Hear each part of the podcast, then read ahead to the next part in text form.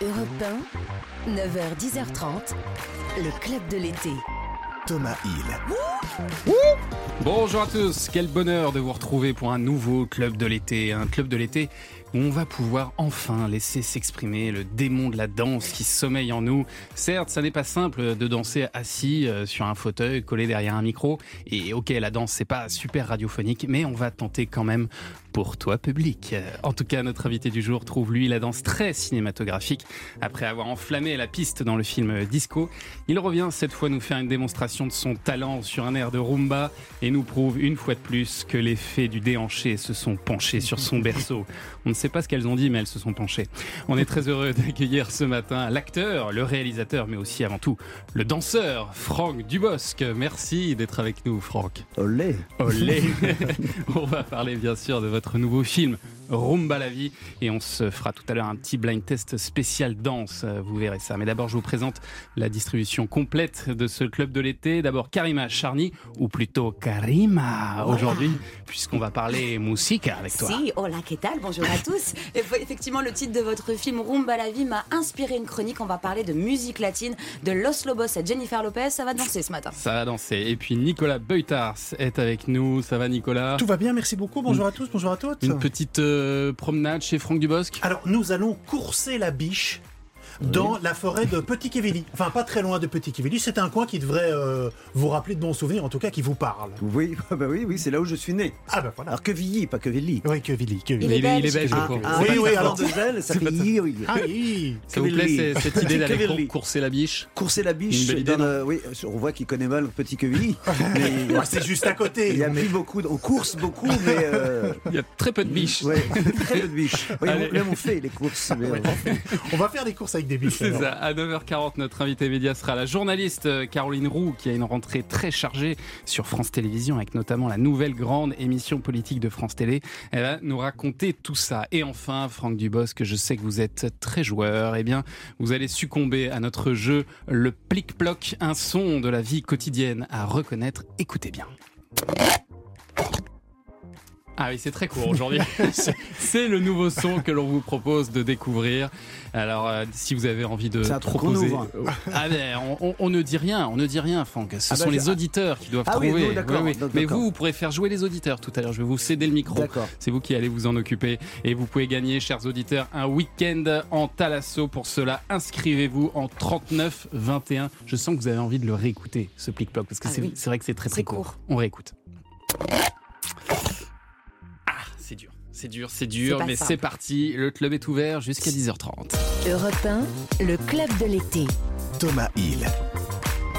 Alors Franck Dubosc, on vous retrouve donc euh, dès demain là dans les salles pour le deuxième film que vous réalisez, Rumba la vie, qui n'est pas une comédie, qui n'est pas non plus un drame. Du coup, on rassemble les deux. On dit que c'est une comédie dramatique. C'est ça, ça ouais, c'est vend- c'est vendu comme une comédie. Maintenant, il y a les deux. Oui, il n'y a pas de drame, il y a de l'émotion peut-être. Il y a de Ouais, l'émotion, ouais, mais c'est vrai que vous penchez plus peut-être vers ce côté euh, émotion dans ce film. Je sais, peut-être, je sais, je sais rien. Moi, j'ai entendu, euh, j'ai lu, j'ai entendu, je sais plus, Franck euh, change de registre. Je change pas de registre du tout. Hein. Moi, j'adore euh, ce que je fais, ce que, enfin, j'adore ce que je fais, j'adore le, le registre dans lequel je suis. Non, non, mais peut-être qu'il y a un petit peu plus d'émotion, euh, comme dans Tout le monde debout. Il y en avait déjà. Oui, Oui, Que- ça. Si j'écris pour moi, j'ai tendance à mettre un petit peu plus de, ouais, être plus près de, de, de, de ce que j'aime bien. Mais j'ai lu qu'au montage, vous aviez même gommé certaines scènes de comédie. Scène- ouais, un petit peu, oui, parce que le récit se, se- allait très bien sans, sans les scènes.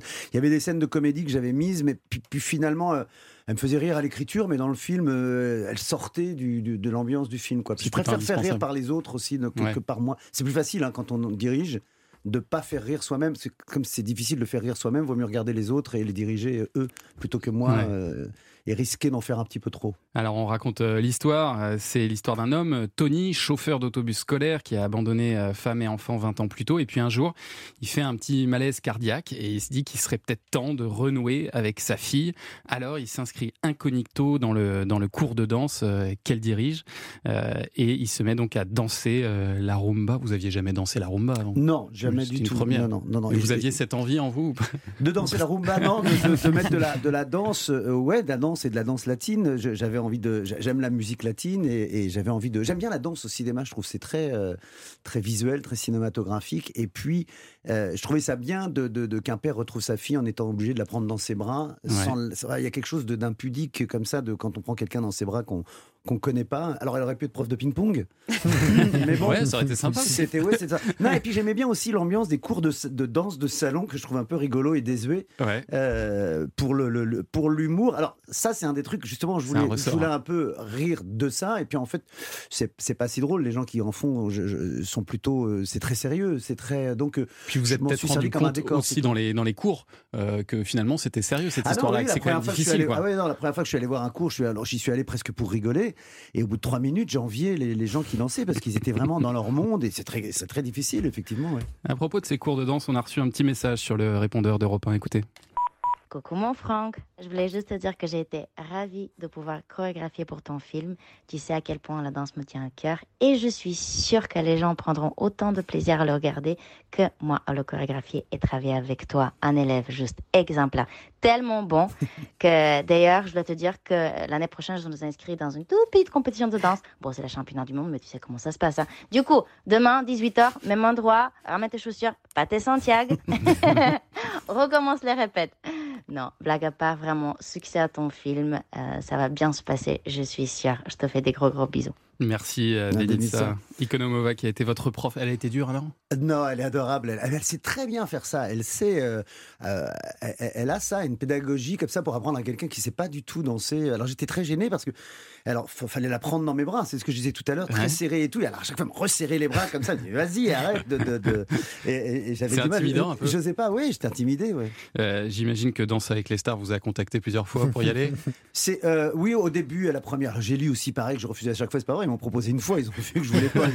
Ils ont compris. euh, et euh, non non une fois au début parce que bah, ils ont ils ont dû demander à tout le monde. euh, voilà. Et puis sauf que c'est euh, c'est difficile dans ça avec les stars. On s'en rend compte. Là puis d'abord faut être libre pendant. Ouais, trois mois. faut être libre trois mois. Ça, ça ça envisage le fait que je puisse gagner.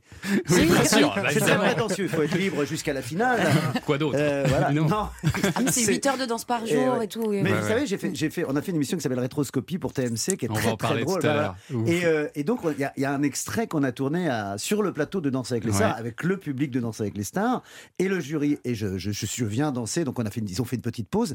Et moi, je danse devant le jury, j'ai, devant le jury et devant surtout le public. Ouais. J'avais honte. J'étais mal à l'aise.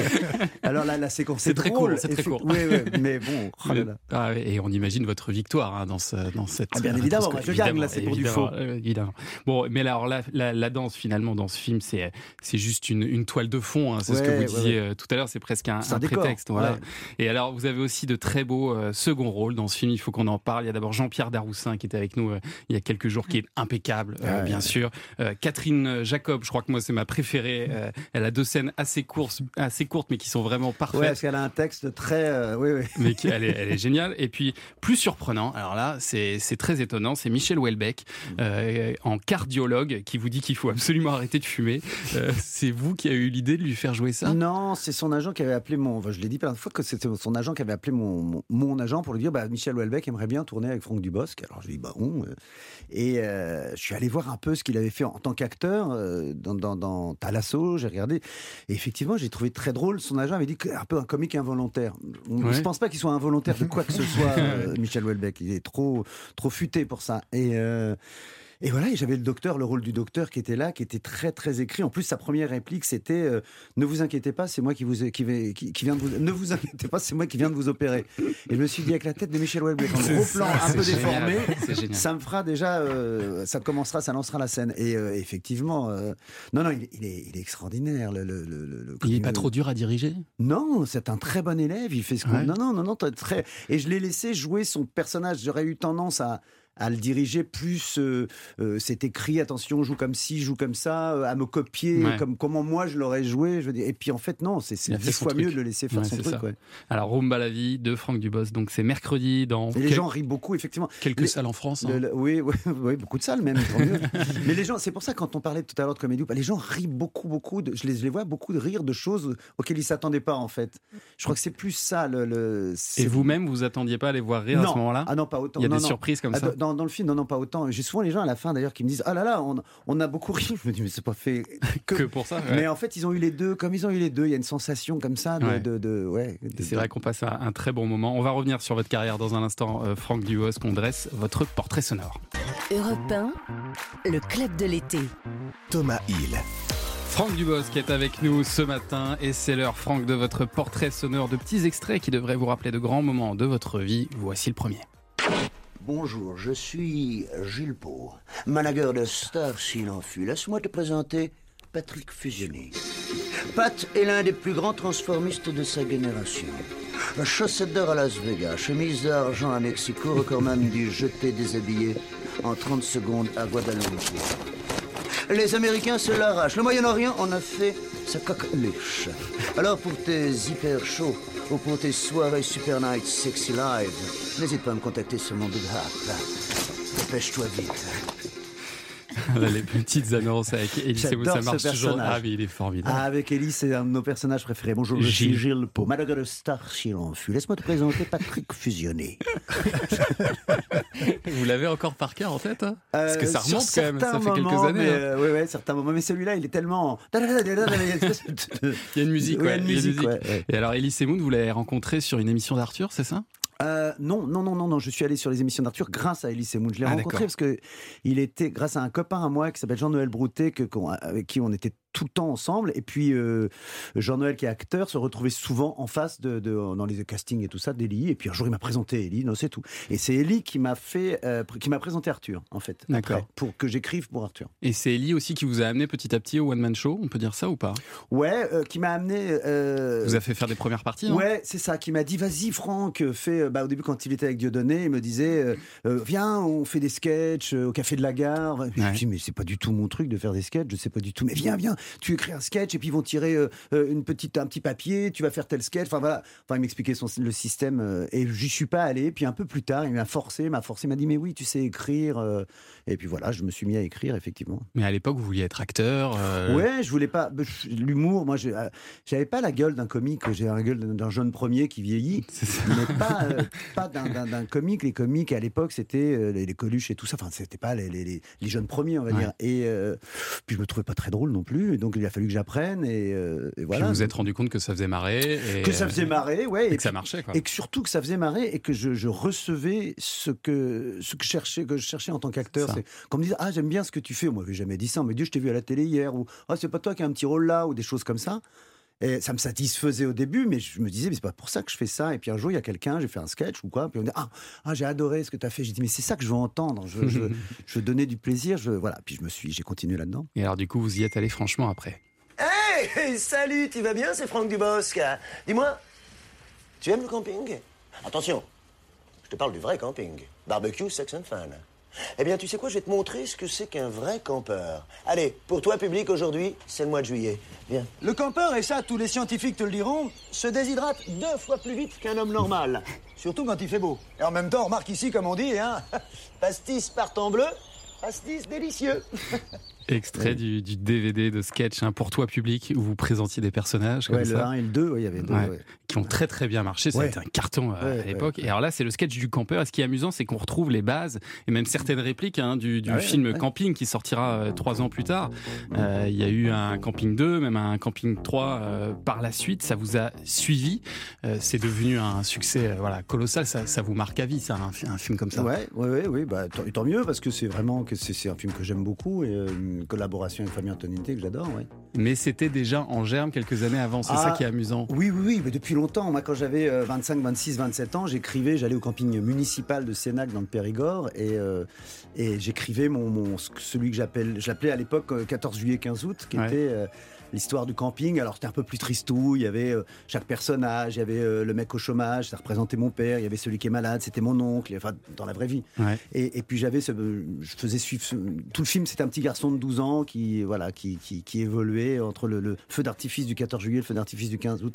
Et ce film, vous n'avez pas osé le réaliser à l'époque? Non, il est devenu non non, j'aurais jamais pensé à réaliser. Et puis il est devenu un peu notre bible avec Fabien, euh, ce qu'on appelait le cahier orange, qui nous a servi pour le 1, le 2 et le 3. D'ailleurs, Ouais. où il y avait des petites choses. Après, on a réinventé bien sûr le- le- le- les, les histoires, mais euh, on a pris des choses comme ça. Et puis moi, je, comme je pouvais pas faire le film, je faisais le, des sketchs Mhm. Et euh, voilà, où je mettais, j'avais Jackie, il y avait tout ça. hein. C'était ouais, ouais, la genèse. Donc déjà. on a repris euh, les, les, les, les, ingrédients comme ça, rigolo. Ouais, vous avez vu d'ailleurs que le camping des, des flots bleus, celui du film, a dû fermer, doit être reconstruit hein, suite aux incendies en Gironde. Ça a dû vous faire un petit pincement au cœur, ça, j'imagine, de, de voir ce, ce camping brûler. Ouais, mais c'est surtout. euh, après, on en a fait, on en a parlé beaucoup du camping euh, de- par rapport au film et tout. Mais c'était, moi, j'étais très gêné parce que c'est pas ça. Enfin, l'essentiel, c'était la forêt qui, qui brûlait. Enfin, Mhm. c'est le, tout le camping. Après, ça se reconstruit. C'est dur pour les gens qui sont propriétaires que je connais pas. Enfin, je connais celui d'à côté, le- les gens de- du camping de la Dune, qui est celui d'à côté. Parce qu'on Ouais. parle toujours de celui-là, mais le camping n'est pas tourné que dans un seul camping. Mhm. Ça, c'est celui où il y a ma tête euh, en bois là. Pour,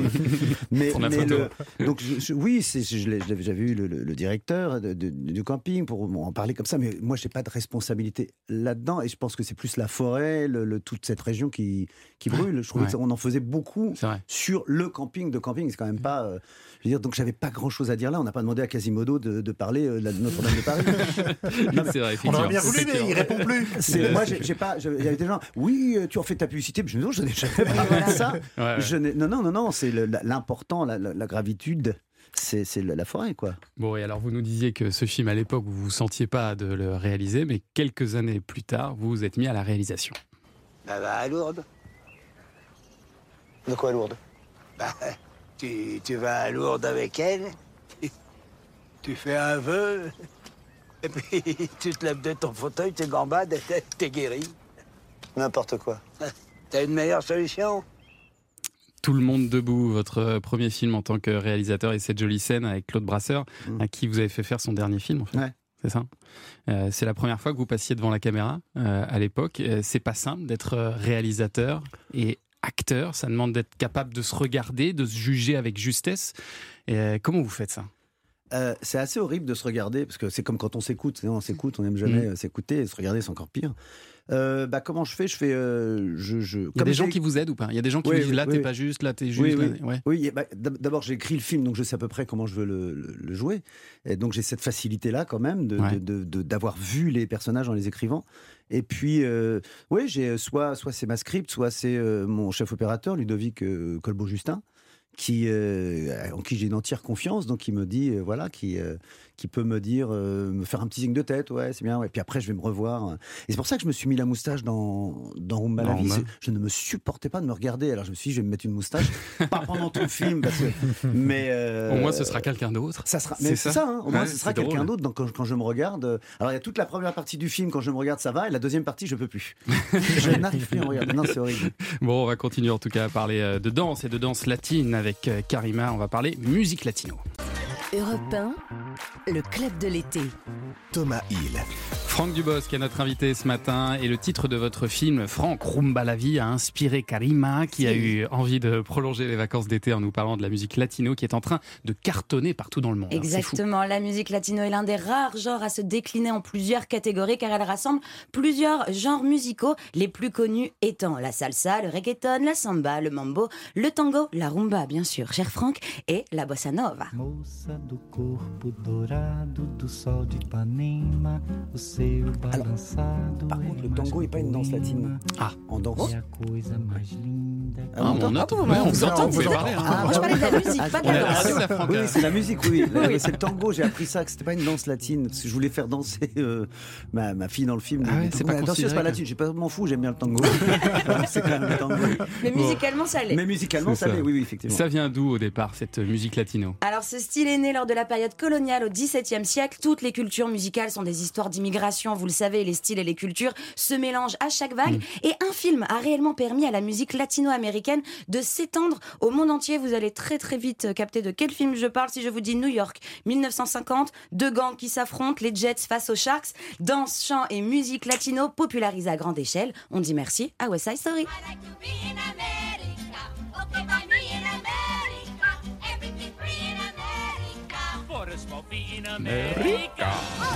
Alors, à l'image du blues ou de la soul, la musique latino-américaine permettait aux artistes de chanter l'histoire de leur peuple, de crier et de chanter leur désespoir. Mais après le succès de West Side Story, c'est le côté suave, le, côté caliente des danses qui a Bueno, pris, euh, bueno. bueno, qui a pris le dessus. Et les chansons sont devenues plus optimistes et avaient un but, eh bien, nous faire danser.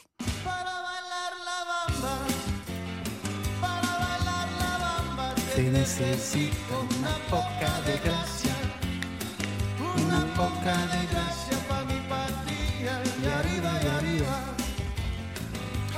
Alors West Side Story, La Bamba, ces films, ces succès ont permis euh, d'ouvrir l'univers de la musique latine au grand public, mais il y a une autre euh, recette magique, non? Eh bah oui, que faut-il faire pour parler au plus grand nombre? Bah parler la même langue. Et c'est l'idée de Gloria Estefan qui décide avec son groupe Miami Sound Machine d'écrire une chanson en anglais qui respecte les codes du conga, c'est un rythme de danse et de musique venant de Cuba, et de lui donner les codes des musiques dans les clubs de 1985. Et devinez quoi? Bah c'est un succès mondial. Shake your body, baby, do that conga. No, you can't control yourself any longer. Come on, shake your body, baby, do that conga. No, you can't control yourself any longer. C'est vrai que bizarrement, quand on pense à la musique latino, on pense tout de suite à plutôt des interprètes féminines. C'est vrai, et pourtant, et pourtant, nombreux sont les hommes dans ce métier. Vous savez, la musique latine, c'est la musique du charme, de la séduction, du plus et affinité. Et ça, commercialement parlant, les artistes masculins l'ont bien compris, séduire le public féminin. Alejandro Sanz, Ricky Martin, Marc Anthony, Juanes, Enrique Iglesias, mais personne, ni niveau charme, mais surtout niveau vente, n'arrive à la cheville de Julio. Hoy pasaste por mi lado. Ça marche toujours. Je suis sûr qu'il vous a inspiré, lui. Euh, c'est euh, Luz Casal qui m'a inspiré. Ah ouais Et- Et lui aussi, oui, de- de- bien sûr, le- de- Dans le style, dans Dans le le- style. Oui, oui, oui. C'est- Mais vous savez, le, le fait de l'internationalité de la chose, c'est le film euh, Rumba la vie est vendu, c'est le film le plus vendu euh, à Ah l'étranger. Là, oui, il est vendu dans, dans tous les pays du monde. C'est grâce à la rumba, vous Ben, pensez je pense, c'est l'espagnol. Ça joue, c'est ça joue. Alors dans, dans- dans les pays espagnols, c'est parce que, enfin, l'Amérique latine ou l'Espagne, dans les pays qui parlent espagnol, parce que tout le monde debout avait fait un gros succès là-bas. Mais, Ouais. mais là, pour beaucoup, oui, et c'est la première fois. euh, et je suis super content, super fier. Je vais aller au festival de Los Angeles et c'est aussi, vrai oui, oui, Ah, pour c'est ça, parce que tout à coup, il y a quelque chose. La musique espagnole, c'est à Miami, les gens parlent plus espagnol Exactement. que. euh, La communauté euh, hispanique que- est très oui, oui, présente, est là beaucoup plus voit la- présente que les Américains. ouais. On voit la dimension internationale de la musique, c'est ça qui est Ouais, formidable. ouais. Il, a, il a vendu combien d'albums d'ailleurs, euh, Julio Iglesias? Pas grand chose, 300 millions d'albums. On vous souhaite autant de succès, euh, Franck. Vous imaginez s'il avait touché 1 euro par album? Oh là là. Il n'aurait pas eu beaucoup, beaucoup par avoir- tellement. Ouais, c'est incroyable. Ah ouais, Bah, vous le savez, hein, le public féminin, eh bien, c'était le premier visé par ces chanteurs séducteurs, et c'est toujours le cas aujourd'hui. Mais maintenant, on joue la carte de la femme qui a confiance en elle, en Ah. ses atouts, très girl power, qui gère autant sa sexualité que son travail et sa famille. Elles deviennent des ambassadrices et jouent de leur influence pour imposer leur héritage culturel. La chanteuse Selena avait ouvert la voie, mais après son décès en 1995, d'autres lui ont succédé timidement. Tout d'abord reprenant les codes de la musique pop internationale, comme une certaine Shakira à ses débuts.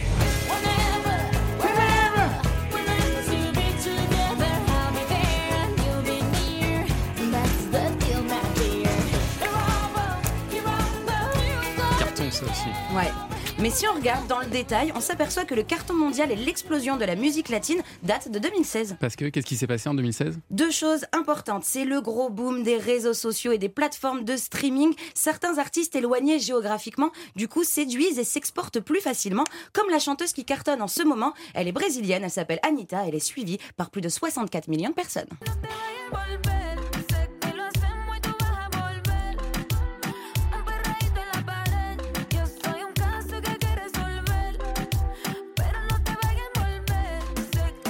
En fait, c'est grâce aux réseaux sociaux, grâce aux plateformes de streaming, que, bah voilà, ils ont pu faire découvrir la musique au, au plus grand nombre. Mhm. Et t'as dit il y avait deux choses importantes. C'est quoi la deuxième? Et la seconde, c'est l'élection de Donald Trump en 2016 aux États-Unis qui a changé beaucoup de choses. Rappelons qu'il voulait construire un mur entre les États-Unis et le Mexique et qu'il s'en prenait très souvent à la communauté hispanique. Alors plusieurs artistes engagés n'ont pas hésité à monter au créneau pour défendre leurs origines et leur héritage culturel, à l'image d'une grande star d'Hollywood et des dance floor, Jennifer Lopez. Alors lors de son show au Super Bowl en 2020, elle n'a pas hésité à s'afficher avec euh, avec le drapeau brandissant le drapeau porto, euh, portoricain, pardon, ouais, ouais. et a mixé ce drapeau avec le drapeau américain, le tout devant 97 millions de téléspectateurs. Et puis, dernier petit pied de nez à Donald Trump, c'est elle qui a chanté lors de l'investiture de Joe Biden en Ah oui. 2021. Et bah oui, Mm. de la Maison Blanche au dance floor, il n'y a qu'un pas.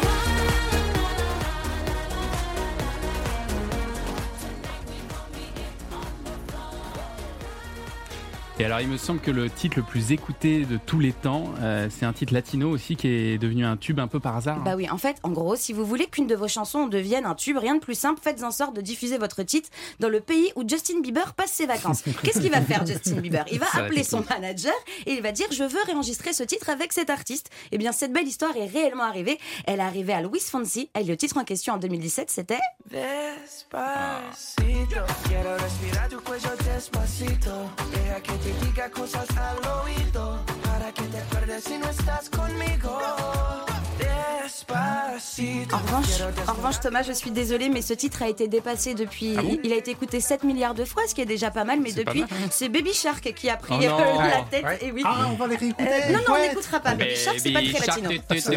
Ah bah. Despacito, Despacito, moi j'étais en train de, de monter euh, tout le monde debout et j'entends cette musique comme ça euh, Ouais. et je dis ah je la veux, je la veux dans mon film, je la veux. Pas et, cher. euh, ah oui, mais je crois que c'était inconnu moi. Et on me dit, Et mais c'est. C'est un énorme succès, ça va te coûter une fortune. Mais non, je, ça- je viens de la découvrir. Je, croyais que je découvrais la chanson. Et donc on l'a pas prise. C'est Non. Scooter Braun et Justin Bieber qui ont découvert Louis Fonzi. Alors, entre votre film Franck, Rumba la vie, le retour de l'émission Danse avec les stars qui fait la part belle aux danses latines et le succès des artistes, eh bien, dites-vous que même si l'été est bientôt fini, on a de quoi se réchauffer le cœur encore un bon moment. Mm, Gracias, Karima. De nada. Allez, c'est l'heure de jouer au plic-ploc. Le plic-ploc, essayez de reconnaître euh, ce nouveau son que l'on cherche depuis ce matin. Écoutez bien, c'est rapide. Qu'est-ce que c'est que ce truc Un enfant qui rote C'est ça, c'est la bonne réponse. Bravo. Ah, on est tout petit, Franck a beaucoup d'idées Très ce malade, matin. hein. l'enfant très très malade. très malade, oui, oui, et qui rote dans un entonnoir pour que ça résonne. On a le droit à des trucs aussi Ça très, devient de très plus en plus précis. ouais, ouais, ouais, On ouais. est dans la créativité. En tout cas, on vous offre aujourd'hui, si jamais vous trouvez un séjour dans une des Thalasso Valdis euh, Resort, un séjour de deux jours, une nuit en demi-pension pour deux personnes, euh, vous pourrez évacuer votre stress comme ça avec ce coffret cadeau Escalzen. Vous pourrez choisir un des quatre Valdis Resort. hein. Il y a Roscoff, Douarnenez, Pornichet, Labo, là en Loire-Atlantique, ou celui de Saint-Jean-de-Mont, ça c'est en Vendée. On vous offre également un beau kit euh, Maped. On rajoute le nouveau coffret 4 CD. Salut les copains, l'été des idoles. N'en jetez plus, la coupe Ah est pleine. oui. 39 21 pour gagner tout ça. Et ce numéro, bah, c'est Lise qui l'a fait la première ce matin. Bonjour Lise. Bonjour, Bienvenue dans le club de l'été. Vous appelez d'où Lise? Euh, j'appelle de Bordeaux, de mon bureau. De Bordeaux. Est-ce que vous connaissez un acteur qui s'appelle Franck Dubosc? Tout à fait, j'ai envie de dire on n'attend pas Patrick. Ah, ça, Bonjour Lise. ça doit vous arriver deux, Bonjour, trois fois par jour, ça. Oui, oui, oui, bah oui, c'est de la région. Hein. Bah oui, c'est la région en plus, c'est le coin, exactement. Alors, vous pensez à quoi pour le plic-ploc, euh, Lise? Alors je, je pense, c'est peut-être trop évident, mais je tente ma chance avec le bruit de l'ouverture d'une boîte de conserve. De l'ouverture d'une boîte de concert. Et non, ça n'est pas la bonne réponse, Lise, mais c'est pas mal. C'est pas mal, c'est pas mal. On n'est pas hyper loin. Oui. Mais, mais franchement, c'est c'est bien joué. Désolé, ça n'est pas ça, Lise. À bientôt. À bientôt, bonne journée, merci. Merci. Au revoir, Lise. On va Au prendre revoir. Nicole également au téléphone. Bonjour, Nicole. Nicole, Nicole, Nicole, il faut parler dans votre téléphone. Bonjour, Nicole. Oui, donc, bonjour, bonjour, et bonjour Patrick.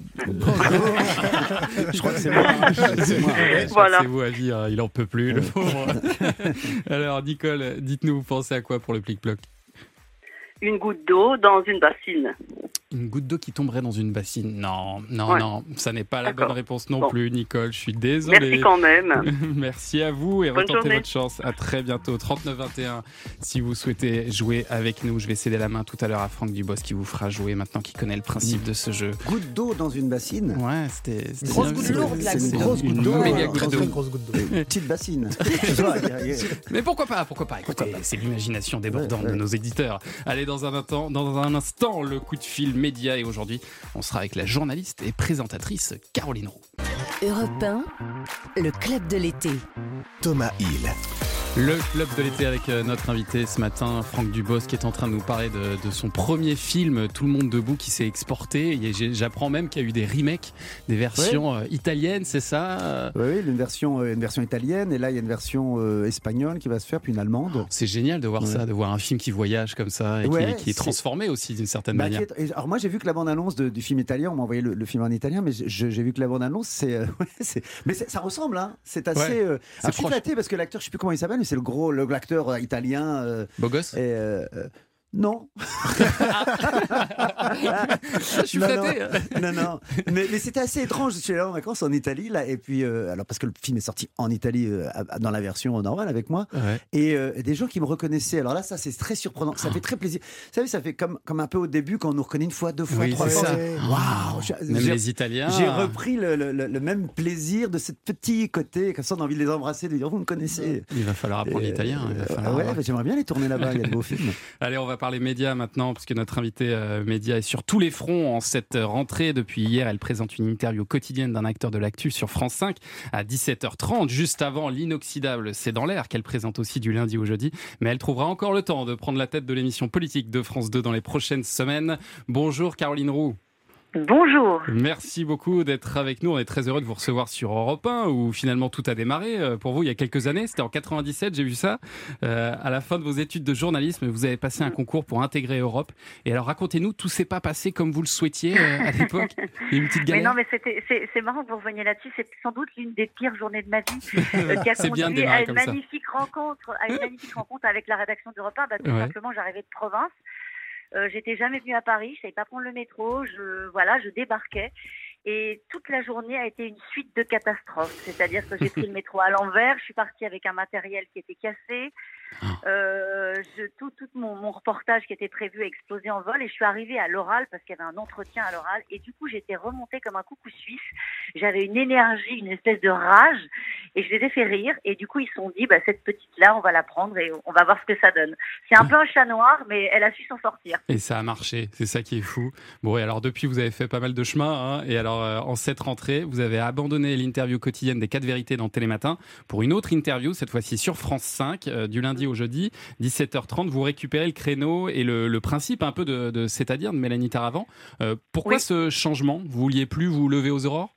Alors déjà, c'est ce que j'avais, j'allais vous dire, j'ai un peu l'impression d'être en jet lag, c'est-à-dire Ouais. que je fais une rentrée sans me lever à 5 heures, sans passer une nuit blanche. Et du coup, là, oui, je suis chez moi, je suis un peu oisive, c'est-à-dire je flotte, ouais. je ne sais pas encore ce que je vais faire de ma journée. Non, c'est un bien, nouveau ouais. rythme. Ouais. Ça fait du bien, c'est un nouveau rythme, et puis c'est un nouvel exercice, parce que c'est certes une interview, mais c'est une interview qui va être un tout petit peu dégagée de, de l'urgence, du chaudron de l'actualité. C'est-à-dire, c'est vraiment la tonalité de C'est dans l'air. C'est des invités de premier plan, mais interrogés sur euh, des grandes problématiques, sur euh, 10 minutes avec un seul thème, avec l'idée, comme on le fait sur C'est dans l'air, d'aller vraiment au fond des choses. Ouais, et la difficulté en même temps, c'est que ça n'est que 10 minutes, donc il faut aller vite euh, à l'essentiel. Euh, c'est un, un exercice très particulier, ça, mais que vous maîtrisez depuis quelques années avec les 4 vérités déjà. Voilà, j'ai appris à faire court euh, en ça. interview et à relancer et à faire un regard un peu dur pour que les gens finissent leurs phrases. Ça, ça je sais faire. Euh, toute la difficulté, c'est vraiment de pas faire une interview de plus, parce qu'il y en a beaucoup, hein, des personnalités qui sont interview- interviewées sur tous les médias. C'est garder vraiment cette, euh, cette tonalité qui, a- qui existe, euh, c'est dans l'air depuis 20 ans, c'est-à-dire de toujours privilégier la compréhension, le fond, le décryptage. Ouais, alors vous le dites, hein, C'est dans l'air existe depuis euh, plus de 20 ans maintenant et avec toujours autant de succès, hein, plus d'un million trois de téléspectateurs la saison dernière, ça reste le pilier euh, de la chaîne. Alors que du débat, il y en a absolument partout, sur toutes les chaînes, toutes les chaînes info notamment. Comment vous expliquez que C'est dans l'air reste aussi solide malgré cette nouvelle concurrence? Parce qu'en fait, on a, on a toujours choisi de faire confiance à l'intelligence des téléspectateurs. De les, ja- jamais les tirer vers le bas, de toujours les, les accompagner en leur disant Ok, c'est plus compliqué que, euh, qu'une explication en 140 signes, mais on vous fait confiance, vous allez nous suivre. On a des experts qui sont euh, brillantissimes et on, on, je pense qu'on a été beaucoup copiés, mais, euh, Mm. mais qu'on est resté fidèle à ce qu'on est, c'est-à-dire un sujet qui est traité sur 1h10, c'est long 1h10, sur un seul sujet. On est les seuls à le faire en réalité. Donc euh, voilà, ça fonctionne et on, on se bat, hein, c'est-à-dire qu'on a bougé des choses, c'est pas non plus une vieille endormie, c'est dans l'air. Mm. On a féminisé, on a, on Vous avez a fait des euh, primes aussi, c'est renouvelé, beaucoup. on a fait Ouais. des primes, on a tiré, comme on dit, la marque pour, euh, bah, parce qu'aujourd'hui c'est une marque de crédibilité dans l'information, c'est dans l'air. Ouais, euh, Franck, vous, Ouais, vous opiniez du chef en Oui, disant que C'est dans l'air une bonne émission. Oui, parce que moi, à chaque fois que je, je, je- je zappe, par exemple, à cette heure-là, quand je tombe sur l'émission, je n'arrive pas à la lâcher. Ouais. Oui, Il y a quelque chose de, de- je sais pas, c'est étrange parce que ça pourrait ressembler à d'autres émissions qu'on va aller voir un peu ailleurs. Et puis en fait, non. Ce qui se dit à l'intérieur, euh, j'allais dire nous rend intelligents. C'est très, euh, c'est très abordable. Je sais pas comment dire. Très abordable avec quelque chose Avec de l'intelligence en même avec temps. une Ouais, en plus. Oui, oui. J'arrive jamais à lâcher moi. C'est ça. C'est vrai, hein, et et l'autre nouveauté dans votre agenda en cette rentrée, c'est que vous reprenez la grande émission politique euh, menée auparavant par Léa Salamé. Ça s'appellera toujours l'émission politique d'ailleurs? Alors, la première réunion de travail est demain. Ah d'accord. Vous savez pas encore comment Donc, ça je va me, s'appeler. propose, je me propose de revenir vous voir quand ce sera un peu plus euh, voilà, avancé. Euh, Il y a une, une espèce de dicton familial, c'est feuille par feuille l'artichaut. Donc, vous voyez, moi, je sais faire les choses que les unes après les autres. Et donc là, c'était l'objectif, c'était d'installer le, le premier rendez-vous qui est l'invité de C'est dans l'air. Et puis, je vais me consacrer à, à l'émission politique. Ce que je Ouais. peux juste vous dire, c'est que c'est pas rien de reprendre une émission politique comme celle-ci, portée par Léa Salamé depuis longtemps, Mm. euh, et que c'est pas rien de le faire en année post-présidentielle. C'est ce que j'allais C'est-à-dire il n'y a pas d'élection. C'est plus compliqué Mais ça. alors c'est plus compliqué, oui et non, parce que euh, je pense qu'en réalité la, la l'actualité est, est passionnante. Les grands enjeux sont là. C'est-à-dire qu'il y a, Mm. vous avez la guerre en Ukraine et les conséquences que ça peut avoir. Euh, vous avez tout le choc euh, de la transition écologique à marche forcée parce que on a vu ce qui s'est passé cet été. On va être obligé naturellement d'y aller. C'est un euh, voilà, c'est une modification des comportements pour les Français, pour les Mm. entreprises, etc. Donc j'ai bon espoir, heureusement. Oui, l'actu reste riche. une- Ouais. Ouais, c'est très riche. C'est très riche et c'est très, c'est, puissant, c'est dense. Donc Et- euh, moi j'ai beaucoup de gourmandise et je suis très enthousiaste à l'idée de reprendre cette émission. Et vous avez eu un petit euh, galop au dessert, un galop au dessert assez costaud, même le 14 juillet dernier, en réalisant l'interview d'Emmanuel Macron euh, aux côtés d'Anne-Claire Coudray. Comment vous avez vécu euh, cet exercice? Vous avez trouvé ça, je sais pas, difficile, frustrant, agréable? Ah, c'est, formidable quand on fait mon métier de pouvoir faire un 14 juillet. hein. C'est une oui. sorte de Ouais. graal. hein. Et puis ce qui était, ce qui était très nouveau pour moi, c'était que j'ai dû travailler à deux. Oui. moi, j'ai toujours, je suis une soliste. hein. Je travaille seule. Enfin, j'ai des équipes qui travaillent avec moi, mais sur l'interview, c'est quelque chose que je fais seule. Donc euh, il a fallu travailler avec la rédaction de TF1, avec Anne-Claire Coudray, et, et ça s'est très bien passé. C'était, on est très complémentaires l'une et l'autre, donc euh, je garde le souvenir de cette collaboration et où j'ai dû un peu désapprendre et, et- et m'adapter à un autre rythme, et, et j'ai vraiment aimé ça, c'était chouette. Bon, eh ben, on vous souhaite bonne chance en tout cas pour cette euh, rentrée, euh, Caroline Et merci à Franck Dubosc pour ses mots agréables sur C'est dans l'air, et je vous dis à ce soir, donc Franck. De On rien, va de parler rien. d'Ukraine. De rien, de rien. de Du rien. lundi au jeudi, dans euh, l'invité de C'est dans l'air, c'est à 17h30. Et puis, donc, euh, c'est dans l'air juste après sur France 5. À bientôt, Caroline, et merci beaucoup. Bonne journée à Bonne vous, au rentrée. revoir. Le club de l'été. Thomas Hill sur Europe 1. Alors, Franck Dubos, comme vous, on aime la musique, comme vous, on aime la danse. Alors, en l'honneur de Rumba la vie, on va se faire un petit blind test avec des chansons qui ont dans leur titre un style de danse. Voici la première. Amore, vieni ballare adesso. Vieni, vieni, vieni. Vous l'avez ou pas? Parce que moi-même, je ne l'ai pas. C'est très beau, mais je, je- On va, met- on va Mais oui, mettre le refrain, peut-être plutôt. La rumba dans la- C'est plus facile. hein. Oui. Ouais, c'est le premier titre que j'allais donner. Je me suis dit, ils vont nous mettre Il y a de la rumba, mais j'ai pas reconnu. Mais pareil, en Non, fait, non. on ne connaît pas l'intro de cette Non, chanson. on vient de le réaliser, donc c'est Alain Souchon, évidemment. Ah, la suivante, c'est sûr que vous l'avez. Shallow Rock. Yeah. Pareil que vous êtes fan de cette chanson. Ouais. J'aime beaucoup Elvis Presley. C'est le premier. En fait, j'ai- j'aime beaucoup. Je vais vous dire pourquoi. J'essaie de faire court. J'avais euh, dans ma, j'habitais dans, mettez, mettez une bûche dans la cheminée. J'avais, j'habitais euh, dans un HLM donc et et, euh, et j'avais les murs de ma chambre qui étaient refaits parce que ça, ça transpirait l'eau. Enfin bon, c'était dégueulasse. Et j'ai vécu donc dans ma chambre avec des murs, des faux murs. Enfin, bon, je vous passe les détails. Et donc il fallait que je cache. Et Ah. j'avais déchiré dans des albums des, des photos que j'avais. Et il y avait une photo d'un mec que j'ai mis, euh, que j'ai mise, que c'était euh, Elvis Presley dans le rock du bag. Mais je savais pas du tout qui était Elvis Presley. Ah, c'est juste vous le Et un jour, bien, il est mort et on m'a dit, mais c'est le monsieur qui est sur ta photo. Et euh, ah, et là, je me suis mis à écouter tout ce qu'il faisait euh, Très voilà, parce que j'avais une photo qui cachait euh, de la, de la- du plat sur, sur mon truc. Allez, la suivante. Très gros tube aussi. Hein.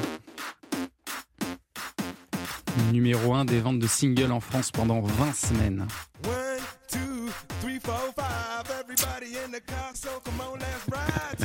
Non, vous l'avez pas Lou Bega. Non. C'est le mambo. Mambo connais- five. non, non, je connais vous l'avez pas, pas ça non, non. Non, non. Mais je suis nul en blind test. hein. On va Ah, il partir prévient petit- à la fin On va partir un petit peu en, en arrière maintenant, en 1935. Écoutez. Le plus beau de tous les tangos du monde. Ouais, le plus beau tango du monde. Tino Rossi. Attention, attention, je n'avais pas l'affiche de Tino Rossi dans ma chambre.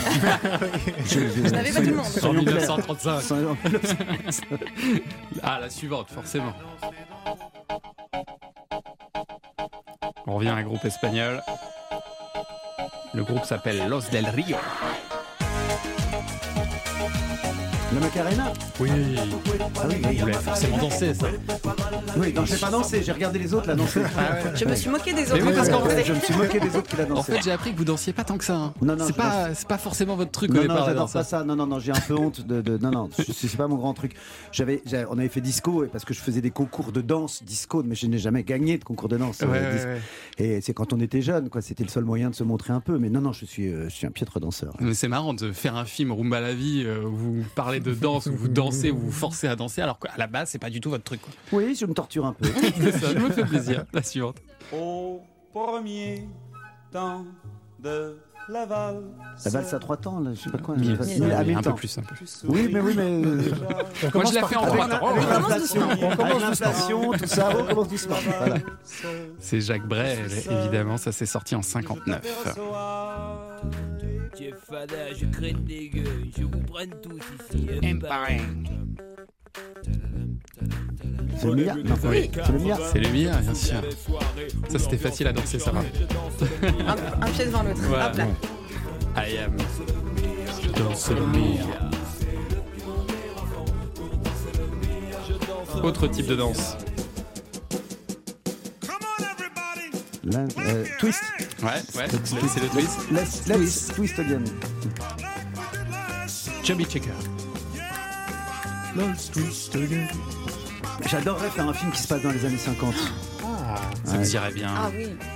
Oui, mais c'est on- quand on visualise les années 50, on voit vachement les, les États-Unis et tout ça. Et euh, en France, bon, soit d'ailleurs, ça, après, euh, ce serait l'arrivée du twist et tout ça. Bah oui, les années yéyé et tout, c'est Ouais, énorme en France. ouais.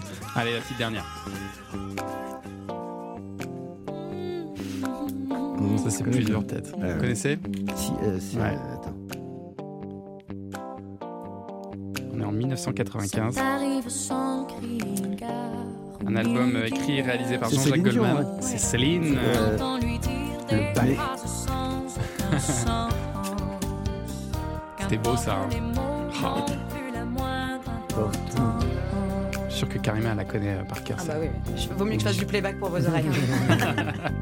Eh ben, vous avez été pas mal du tout. Vous voyez, vous disiez que vous étiez mauvais au blind test. Bah, je suis bien à tout ce qui est en dessous des années 70. moi. C'est ce qu'on a constaté, même ça, plutôt, plutôt années 30. Années vraiment. 30, ouais. Allez, dans un instant, les infos de 10h et puis on revient pour la dernière partie du club de l'été.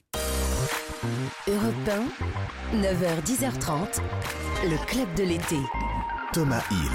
C'est la dernière partie du club de l'été avec Franck Dubosc euh, qui est à la veille d'un grand jour. Demain, son second bébé va être révélé à la France entière. L'accouchement a été long. Il devait sortir il y a quelques mois, mais il a pris son temps. Il s'appelle Rumba la vie. Oui, je sais, c'est un prénom étonnant. Euh, mais on va continuer à en parler dans cette émission. Et puis Franck va vous faire jouer également au plic-ploc pour peut-être vous faire gagner un week-end en Talasso. Il faut reconnaître ce son. C'est furtif, c'est furtif. Qu'est-ce que c'est que ce truc? Appelez-nous au 3921 et on vous prend à l'antenne en fin d'émission. Allez, on part en balade. Europe 1, le club de l'été. Thomas Hill. Ouais, c'est l'heure de partir en balade, mais pas n'importe où. Franck Dubosc, avec Nicolas, nous prenons la route de votre enfance. Vous nous l'avez dit, Franck, vous êtes né à Petit-Quevilly, dans le département. C'est bien Euh, prononcé là ou pas moi, je dis petit queville. Un Quevilly. Quevilly, ok. Bah, on ira jusqu'au bout alors. Hein, Quevilly, mais vous, vous, vous dites bien parce que c'est là que vous êtes né. Donc, Ah oui, a euh, priori, oui. a priori, oui. il connaît. Quevilly, petit Quevilly dans le département de la Seine-Maritime en Normandie. Attention à ne pas confondre avec Grand Quevilly. Bon, d'accord, Ah oui. c'est juste à côté, mais c'est pas pareil. Mais hein. c'est là où j'ai vécu. Un C'est grand vous avez- Quevilly. Ben, ça tombe bien parce qu'on n'y a pas de clinique, pardon, je vous coupe, pardon, il n'y a pas de clinique à Grand Quevilly, donc on, on est à Petit Quevilly. Mais c'est pas très loin, donc effectivement. Non, c'est voilà. collé, c'est collé. C'est euh, c'est collé serré, hein, pour Collé euh, serré. respecter le thème de cette euh, rumba. Alors, historiquement parlant, le village de Quevilly et les bois Il des alentours. Oui, j'insiste, j'insiste. Les bois euh, des alentours sont euh, connus pour avoir été le domaine de chasse des ducs de Normandie, et ce dès le Xe siècle. Des bois où l'on retrouve des cerfs, des chevreuils et quelques sangliers. D'ailleurs, ce matin, eh bien moi, je vous propose une, balade dans ces bois, dans la forêt de Roumard. Allez, on enfile ses bonnes boots et on se donne rendez-vous sur le parking de la salle du judo club, rue des Martyrs de la Résistance. Et face à la salle euh, de judo, vous prenez à droite jusqu'au feu tricolore. Vous traversez la route, vous passez devant le cimetière qui est à gauche. et une fois arrivé, vous voyez, hein, Ouais, Franck, voit bien, je vois oui, très oui, bien, vous voyez bien. Alors une fois arrivé au boulevard euh, Stalingrad, eh bien vous prenez le bateau pour rejoindre l'autre rive. Et à la sortie du bac, eh bien vous prenez à droite vers l'école Hector euh, Malo. Et là et seulement là, j'insiste, vous tournez à gauche, rue du cimetière. Et quand vous êtes face au cimetière, eh bien vous virez à droite pour monter le petit escalier de bois et d'herbe. Et là et là, vous voilà enfin en forêt et vous suivez les sentiers, les chemins et autres routes, vous vous perdez. quoi. Je pense que sur ça- Google Maps ou Oui, c'est un GPS. Ça aura vraiment parlé à tout le monde. En tout cas, je pense que tous les auditeurs Ah, auront prenez repéré des notes, les lieux. Bien vous sûr, avez pris bien des sûr. notes, hein. Euh, Franck Gamin. Beaucoup de cimetières, hein, vous avez remarqué. Oui, beaucoup oui, de cimetières de, énormément, énormément Vous êtes de bien décès. entouré. Enfin, Ouais. bien Il entouré. n'y a pas je de clinique, mais il y a des cimetières. C'est ça. Peu de naissance. Vous étiez adepte de ce genre de, de balade en forêt, euh, Franck, quand vous étiez petit, vous alliez plutôt à Rouen J'ai euh, quelques fois chassé en forêt, mais, mais je n'enfilais pas mes bottes, comme vous avez dit. des bonnes boots. Non, il y a la forêt à côté, de chez moi, oui, c'est vrai. On, y allait, oui. On part à Rouen quand même. Rouen, c'est juste au-dessus. Enfin, juste au-dessus. C'est à combien? C'est à quelques kilomètres. Hein, 7.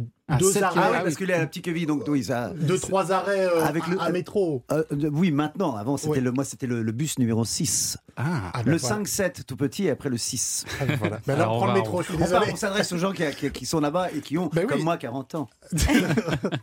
40 ans de métro. Bon, Ouais. allez, euh, justement, ce métro, ben, euh, on, arrive, euh, on arrive à Rouen. Alors, Rouen. Traversé par la Seine. hein, traversé par la Seine. hein. Et à l'époque, au 19e siècle, Rouen fut quand même le premier port où l'on importait agrumes et fruits tropicaux, mais c'était aussi le premier port céréalier de France. Autre première, avec la rue euh, du Gros Horloge. Alors, cette rue a quand même été la première rue entièrement piétonne de l'Hexagone. Nous étions en 1971. Alors, l'histoire de cette rue, elle est complètement dingue. Euh, c'est la plus vieille rue de Rouen à l'époque gallo-romaine déjà. Et là, je vous parle d'un temps que les moins de ouf, 2000 Ouais. fois 20 ans hein, ne, peuvent pas connaître. À l'époque gallo-romaine, en fait, cette rue, elle était euh, le décumanus de Rotomagus. Alors, Rotomagus, C'est Rouen. c'est Rotomagus, c'est Rouen. Rotomagus, c'est le nom gallo-romain euh, romain de, de Rouen. Le décumanus, et, et le décumanus, en fait, c'est un axe. C'est l'axe est-ouest dans une ville Mmh. euh, romaine. Et ben, cette rue, c'était ça, la, la rue du Gros Horloge. Mais elle n'a pas toujours été appelée comme ça. Elle a d'abord été appelée euh, Grande Rue, puis euh, rue Massacre, puis rue Ventry, avant de devenir la rue du Gros Horloge. Et, en 1932, ça c'est important, on y a ouvert le tout premier magasin Monoprix. Mais ça s'appelait pas Monoprix à l'époque, ça s'appelait euh, Noma. Noma, pourquoi? Pour nouveau magasin. C'est la contraction de nouveau magasin. Monoprix, qui est juste avant, eh, parce que le, le fameux gros horloge, on, disait là quand on était petit, la grosse horloge, mais le gros horloge est juste à côté. Et nous, on disait la rue du Gros. J'ai fait la manche rue du Gros, moi, avec un copain. Enfin, moi, je, je tendais la main et lui, il chantait. Et il chantait. Ah, d'accord, incroyable. Et alors, cette grosse horloge euh, dans tout ça alors, c'est l'une des attractions touristiques de la ville, hein, construite en 1410. Cette magnifique horloge de la Renaissance représente un soleil doré aux 24 rayons sur un fond bleu, un fond bleu étoilé. Alors, chose étonnante, cette horloge ne possède qu'une seule aiguille qui n'indique que l'heure. Il n'y a pas les minutes, il n'y a que les heures. Ah ouais, c'est Ouais. particulier. Ouais, C'est un truc de. Rouen. De toute façon, on la regarde jamais. Enfin, voilà, quand on habite, on, regarde- a sa montre. Oui, Aujourd'hui. Aujourd'hui, il y a oui. ce système de montre, effectivement. Oui, les gens de Rouen une montre. hein, Les gens ont une montre. Oui, oui, oui, quand même. Oui. La, la montre est arrivée jusqu'à Rouen. Oui, oui, oui. depuis, depuis longtemps, depuis longtemps. Alors, on retrouve encore pas mal de détails, hein, comme tous ces moutons qui rappellent l'importance du travail de la laine dans le coin, et l'agneau pascal qui symbolise les armes de la ville. Et alors, Il y, a, je... il y a même un mouton sur l'aiguille. Oui. D'accord. hein, Et alors si C'est pas je... un mouton, un petit, hein, pas un vrai mouton. pas euh, vivant, il est pas un vivant. mouton transpercé par la vie. C'est pas non plus un barbecue. C'est hein. un shish kebab. C'est un shish kebab, horloge. C'est très particulier hein, cette ville. Euh, et Rouen, c'est aussi la ville natale de Gustave Flaubert, euh, si je ne Je m'abuse, vois Nicolas. que vous avez encore de bons rêves de cette scolarité un, lettres, peu, lettres, un peu de- troublante. Euh, alors, euh, en tout cas, Flaubert, si, si vous allez visiter le musée Flaubert, très intéressant ce musée parce que c'est dans la maison où il est né, euh, le Gustave, et c'est aussi le musée de l'histoire de la médecine. Alors ça, ça fait peur, hein, euh, l'histoire de la médecine. Euh, entre autres, parmi les curiosités, on découvre un lit médical, mais pas n'importe quel lit médical, un lit médical pour six patients. Parce qu'à Ah. l'époque, on faisait des lits pour 6. Alors, soigner les extrémités, ça devait être super sympa. Mais quand on est au centre du lit, comment est-ce qu'on allait euh, soigner? Ça, c'est une question C'était qui les reste... techniques de Oui, l'époque. surtout si, si, si tout le monde n'a pas la même maladie, c'est-à-dire qu'une fois qu'ils sont 6 dans le lit, c'est bon, c'est parti. Oui, ils ont tous On la même la maladie. voilà. Oui. Ah, c'était pas sont- les temps du Covid. Ouais, là, à ils sont venus avec des pathologies différentes, ils ont tous la même en ressortant. Et alors, il y a le clou du spectacle de ce musée, ce sont des têtes momifiées. Oh, bien, tout ça donne très Donne envie. Peut-être, peut-être après ce musée Gustave Flaubert, peut-être un jour un, un musée du Bosque, euh, qui sait, dans, Écoutez, avec un lit pour 6 personnes, des photos d'Elvis Presley au mur. Ouais, exactement. Pourquoi Mais pas de Exactement. tête momi- momifiée. Non, on Non, évitera. évite. Bon, merci beaucoup, Nicolas. En tout cas, à suivre le plic-ploc. Deux auditeurs vont tenter leur chance, mais d'abord, on écoute Camila Cabello et Ed Sheeran pour te faire plaisir, chère Karima. C'est Bam Bam sur Europe 1. Europe 1, le club de l'été. Thomas Hill. Encore quelques minutes aux côtés de Franck Dubosc. Alors, je sais que vous aimez donner à votre public, euh, Franck. Eh bien, je vais vous offrir une nouvelle occasion d'être généreux, puisque c'est vous qui allez peut-être faire gagner un auditeur au plic-ploc. Alors, je, je vous donne ma fiche. Euh, Allez-y, je, je vous Alors, en prie. D'abord, je rappelle le plic-ploc. Ah, Bien je- sûr, je, bien je sûr. remets le plic-ploc. Et nous avons en ligne euh, Marguerite, je crois. Bonjour Marguerite. Bonjour Franck. Bonjour Marguerite. Oui, c'est bien Marguerite. J'ai eu peur que ce C'est soit. ça, oui, oui, tout à C'est fait. Marguerite. Alors, vous nous appelez d'où Marguerite Euh, J'appelle d'à côté de la Roche-Bernard, en Bretagne. Non, non, je vous demande de quelle pièce. Ah, Dans quelle pièce êtes-vous de chez vous la salle à manger. Dans la salle à manger. Très bien. Euh, donc vous avez certainement reconnu le. Et à quoi pensez-vous pour ce, pour ce jeu, Marguerite? Une porte de réfrigérateur.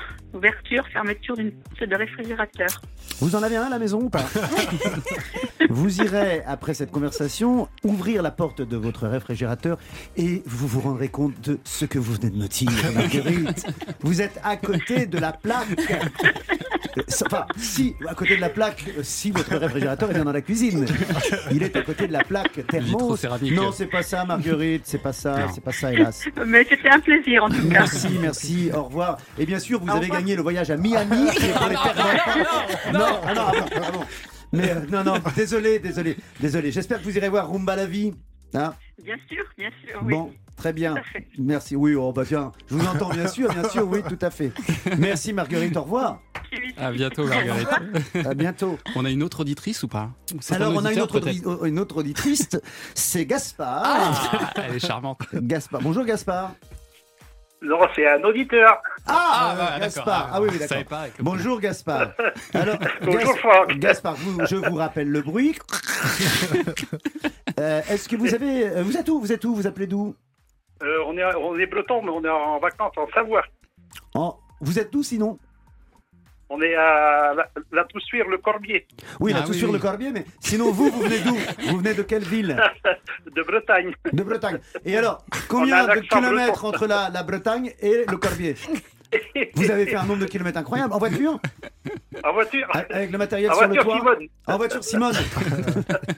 bon, et vous l'avez fait en voiture, comme on aime Comme on aime? Bah, j'adore ça, Ah le- oui. tout le matériel sur, le, sur le toit et tout ça, maman à côté. Et euh, On, bon, on rigole. on rigole. Alors, est-ce que vous avez une idée de, de ce qu'est le petit bruit que nous avons entendu tout à l'heure?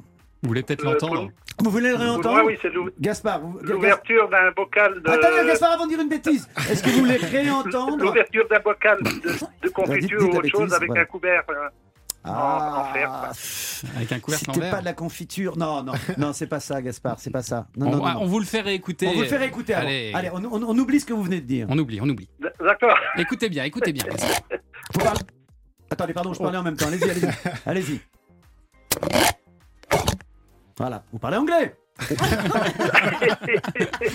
Ah, c'est un indice, C'est effectivement. un indice. C'est un- c'est- Gaspard, c'est un indice. J'adore les indice. Bretons. Je vous donne un indice. C'est un lien avec, euh, effectivement, il y, a il y a un mot anglais, on peut le dire. Voilà. D'ailleurs, une- personne ne prononce jamais ce mot comme il faut. C'est vrai aussi. Alors, qu'est-ce que c'est, Gaspard? Redites-nous votre proposition. Ah ouais, c'est compliqué.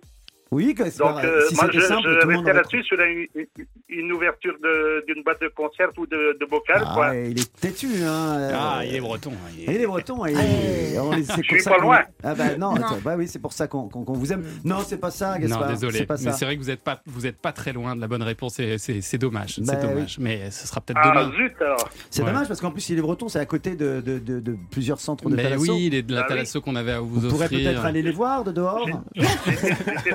On vous fera coucou à la fenêtre. hein. Et le gagnant vous fera coucou à la fenêtre, Gaspard. Coucou. Désolé, Merci Gaspard. beaucoup, un gros bisou, Gaspard. Merci d'avoir On est été pas avec nous. loin de Quiberon et tout ça, oui. Bah, bah voilà. oui, euh, voilà. Dommage, dommage, Mais- dommage. Allez, retentez votre chance Ouais. au 39-21 et peut-être à demain, Gaspard. À bientôt. Merci.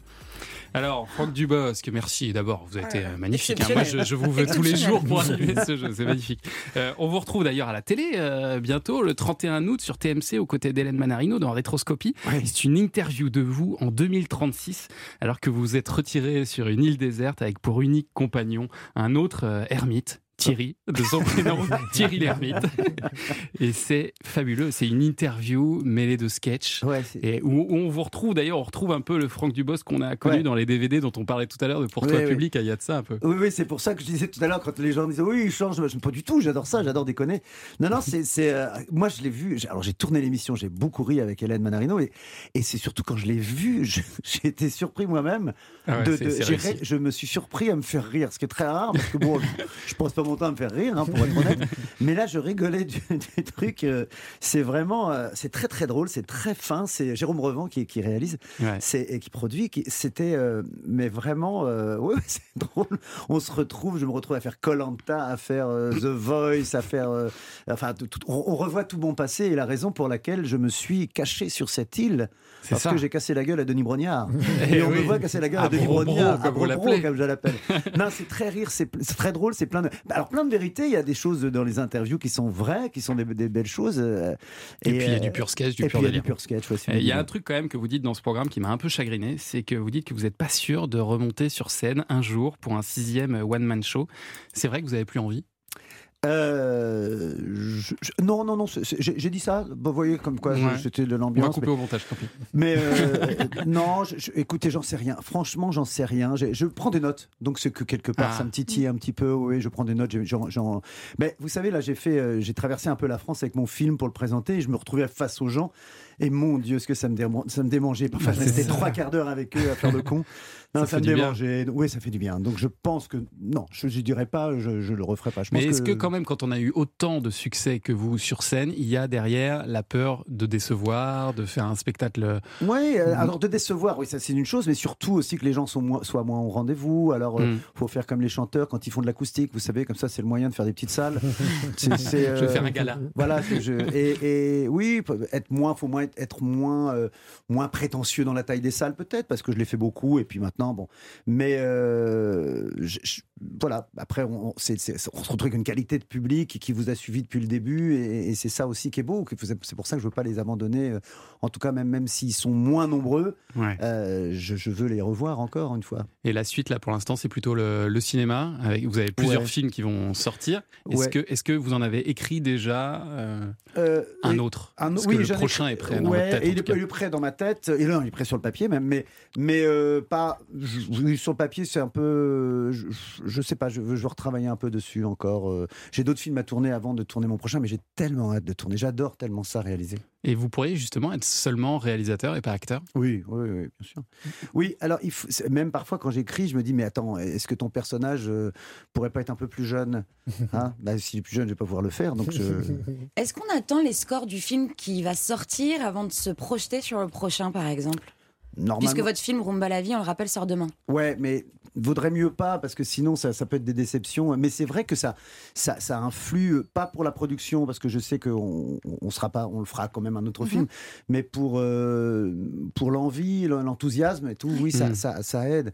Maintenant, euh, tout le monde de bouge. J'avais commencé à, à travailler avant la sortie du film. Gaumont m'avait dit, euh, vas-y, prépare ton prochain film avant qu'on ait les scores, Euh, parce qu'ils me font confiance et ils me suivent. Et puis on ne peut pas faire que des succès. Donc, mais c'est vrai que ça joue, ouais, ça, pour l'enthousiasme surtout. Et donc dans celui qui sort demain, Rumba la vie, il y a ce thème euh, fort hein, d'un d'un père qui veut renouer avec sa fille, qu'il a abandonnée. Il est très loin de ce que vous êtes, bien sûr. Vous déjà, vous avez que des fils, euh, Ouais. mais je suis sûr que vous êtes un très bon père. Mais malgré tout, vous devez euh, parfois partir pendant pendant des semaines pour des Ouais. tournages. Donc ce sentiment de culpabilité Ah, qu'il a, c'est terrible. Je vous les l'avez abandonne. aussi. Je les abandonne. Mais c'est pour ça que j'écris ça parce que je- je- je- j'ai toujours l'impression d'abandonner mes enfants et, euh, et je voulais écrire justement sur euh, sur l'abandon, voir si on pouvait, si ce n'est pardonner, en tout cas aimer un- quelqu'un qui vous abandonne. Mais mes enfants m'ont entendu le dire dans une salle et euh, après ils m'ont dit mais papa tu nous abandonnes pas, tu es toujours là. Euh, bon, donc ça aura servi à ça. Sauf que euh, pour le coup, je suis allé faire la promotion du film un peu partout en France et, et là je les ai abandonnés pour aller faire la promotion d'un Oh. film qui parle de l'abandon. Donc, C'est sûr. Vous êtes quel genre de père sinon? Euh, je, je suis un papa poule, comme on dit, mais je suis un.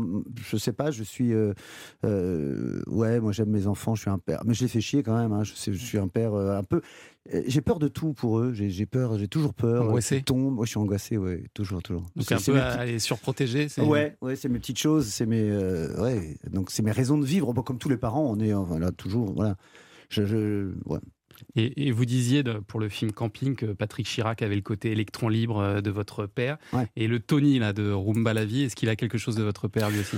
Oui, mais je l'ai pas fait exprès. C'est-à-dire que non, le seul truc que j'ai fait de, de, pas de mon père, mais des papas des gens de mon âge, c'est le côté un peu vintage, un peu la moustache, les cheveux gominés, le, Mm. le ceinturon en cuir, les petites boots, euh, Le style, le, le jean. Enfin, mon, mon père, ouais, il disait pas un jean, il disait un blue jeans. blue jeans. je, vais mettre, je vais mettre mes blue jeans. C'est c'est ça. C'est plus le côté vintage pour que euh, tout le monde puisse reconnaître un papa. C'est pas un papa moderne dans le. Ouais. Voilà. Ce serait ça qu'il aurait de, de- de- Mais je l'ai pas fait en, en pensant à mon père spécialement. J'ai pas fait en pensant à tous les papas. Eh ben, Rumba la vie, ça sort donc euh, demain et je signale notamment la très belle scène finale. Je peux pas la raconter évidemment, mais c'est un, un très euh, joli moment de, de cinéma. Merci d'avoir été avec nous pendant cette heure et demie. Franck, merci beaucoup. On vous retrouve donc demain en salle et demain ce sera euh, Maria James qui viendra faire son club de l'été. Marianne James sera avec nous. Place maintenant à l'oiseau migrateur Philippe Goudler qui est dans ce studio. Ça va Philippe? Bonjour Thomas, oui ça va très bien. Où est-ce qu'on part ce matin? Ah, sur une terre que Bougainville, qui était un grand navigateur français, c'est le premier français à avoir officiellement fait le tour du monde, il l'appelait tout simplement le paradis terrestre. Voilà. Paradis terrestre Le Grand paradis terrestre. Ah oui. Petit Quevilly, peut-être Où est-ce que c'est? Où est-ce que c'est d'après vous? Le paradis terrestre. C'est simple. Faites simple. Les Basique. Seychelles? La France La Polynésie Oui, moi, c'est ce que- le premier truc que j'allais dire. oui, oui. mais oui, Ah oui, mais oui, oui. C'est le premier truc que j'allais dire. C'est pas mon paradis terrestre, mais c'est. Mais c'est sympa quand même. C'est pas sympa. hein, c'est pas on va mal, découvrir ça avec vous pendant Merci salut, Philippe. beaucoup. Allez, très bonne journée. À, demain de sur. Europe 1.